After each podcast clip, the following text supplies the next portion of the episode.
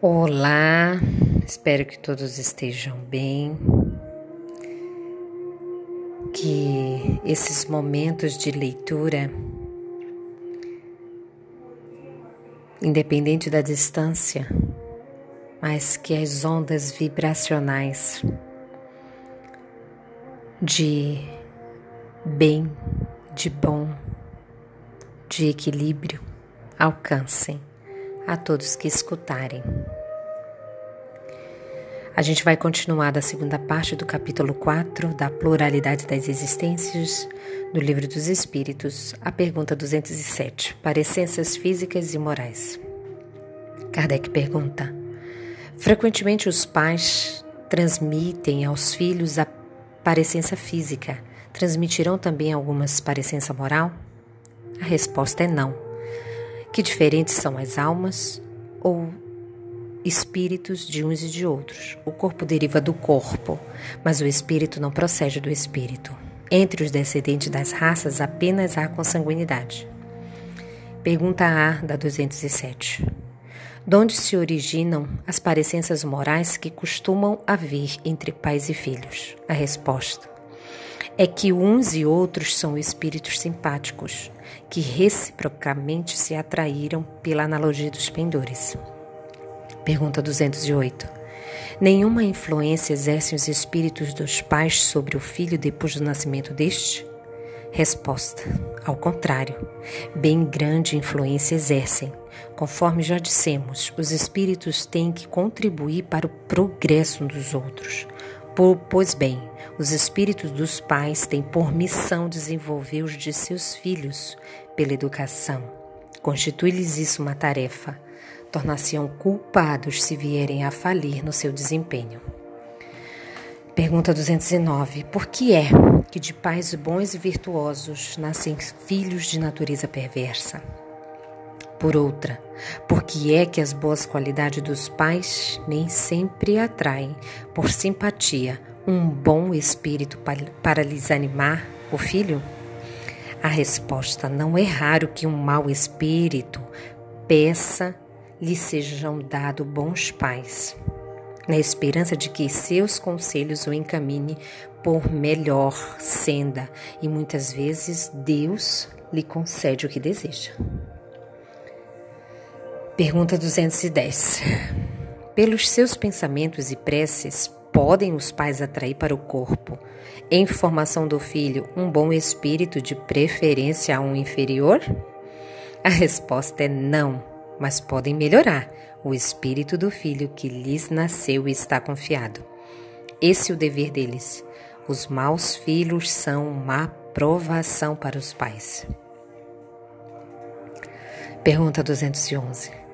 De onde deriva a semelhança de caráter que muitas vezes existem entre dois irmãos, mormente-se gêmeos?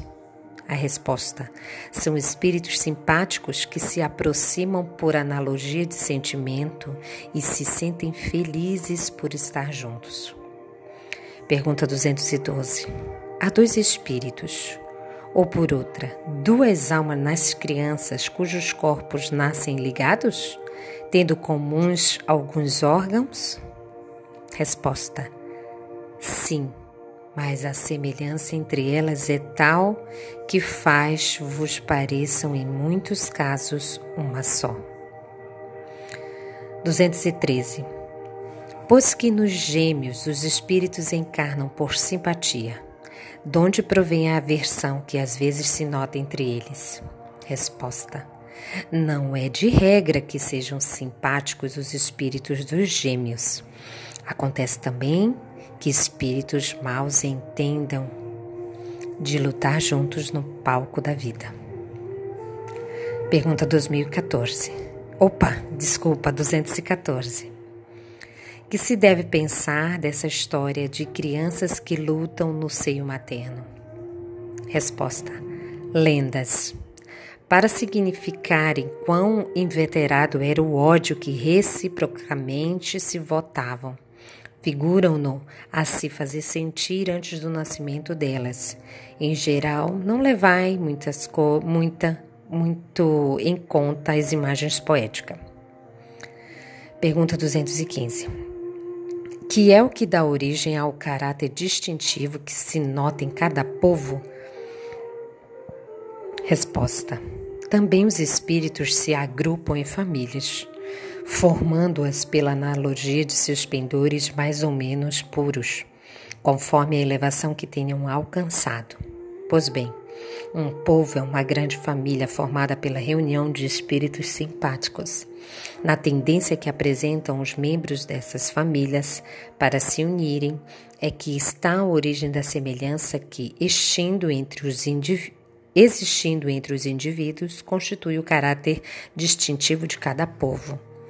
Julga-se que os espíritos bons e humanitários procurem para nele encarnar um povo rude e grosseiro? Não. Os espíritos simpatizam com as coletividades como simpatizam com os indivíduos. Naquelas cujo seio se encontrem, eles se acham no meio que lhes é próprio. Pergunta 216. Em suas novas existências, conservará o espírito traços do caráter moral de suas existências anteriores? A resposta: isso pode dar-se, mas melhorando-se ela muda. Pode também acontecer que sua posição social venha a ser outra. Se de senhor passa a escravo, inteiramente diversos serão os seus gostos e diferentemente o reconhecereis. Sendo o espírito sempre o mesmo nas diversas encarnações, podem existir certas analogias entre as suas manifestações, se bem que modificadas pelos hábitos da posição que ocupe, até que um aperfeiçoamento notável lhe haja mudado completamente o caráter, porquanto de orgulhoso e mau pode tornar-se humilde e bondoso, se se arrependeu. Pergunta 217. E do caráter físico de suas existências pretéritas, conserva o espírito traços nas suas existências posteriores? O novo corpo que ele toma nenhuma relação tem com o que foi anteriormente destruído. Entretanto, o espírito se reflete no corpo. Sem dúvida que este é unicamente matéria, porém, nada obstante, se modela pelas capacidades do espírito que lhe imprimem certo cunho, sobretudo ao rosto, pelo que é verdadeiro dizer-se que os olhos são os espelhos da alma, isto é, que o semblante do indivíduo lhe reflete do modo particular a alma. Assim é que uma pessoa excessivamente feia, quando nela habita um espírito bom, criterioso, humanitário, tem qualquer coisa que agrada, ao passo que rostos belíssimos que nenhuma impressão te causam, que até chegam a inspirar-te repulsão, Poderias supor que somente corpos bem moldados servem de envoltório aos mais perfeitos espíritos. Quando certo é que todos os dias deparas com homens de bem sob um exterior disforme, sem que haja pronunciada a parecença, a semelhança dos gostos e das inclinações podem, portanto, dar lugar ao que se chama um ar de família. Nota de Kardec. Nenhuma relação essencial guardando o corpo que a alma toma numa encarnação com o de que se revestiu encarnação interior, visto que aquele lhe pode vir de procedência muito diversa deste, for absurdo pretender que numa série de existências haja uma semelhança que é inteiramente fortuita. Todavia, as qualidades do espírito frequentemente modificam os órgãos que lhe servem para as manifestações e lhe imprimem ao semblante físico e até ao conjunto de suas maneiras um cunho especial.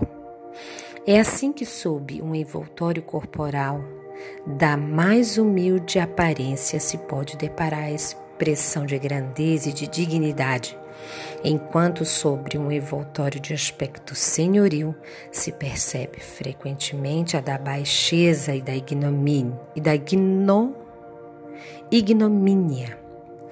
Não é pouco frequente observar-se que certas pessoas, elevando-se das mais íntimas posições, tomam sem esforços os hábitos e maneiras da alta sociedade. Parece que elas aí vêm a achar-se de novo no seu elemento. Outras, contrariamente, apesar do nascimento e da educação, se mostram sempre deslocadas em tal meio, de modo se há de explicar esse fato. De que modo se há de explicar esse fato? Senão como reflexo daquilo que o espírito foi antes?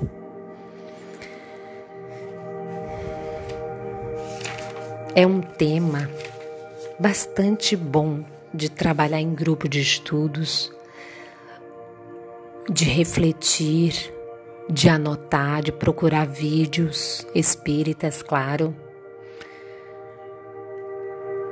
para vocês começarem a entender que nessa resposta que os espíritos benfeitores deram a Kardec é que é necessário que haja evolução no planeta. Então, é justo, se Deus é justo e misericordioso, e ele vê que uma alma precisa de uma disciplina ele vai colocar aquele espírito em tal grupo. Mas também existe muitas outras coisas acerca disso, do qual o momento do podcast é para instigá-los para que vocês procurem, pesquisem sobre os temas. Livros que tratam disso, as obras de André Luiz.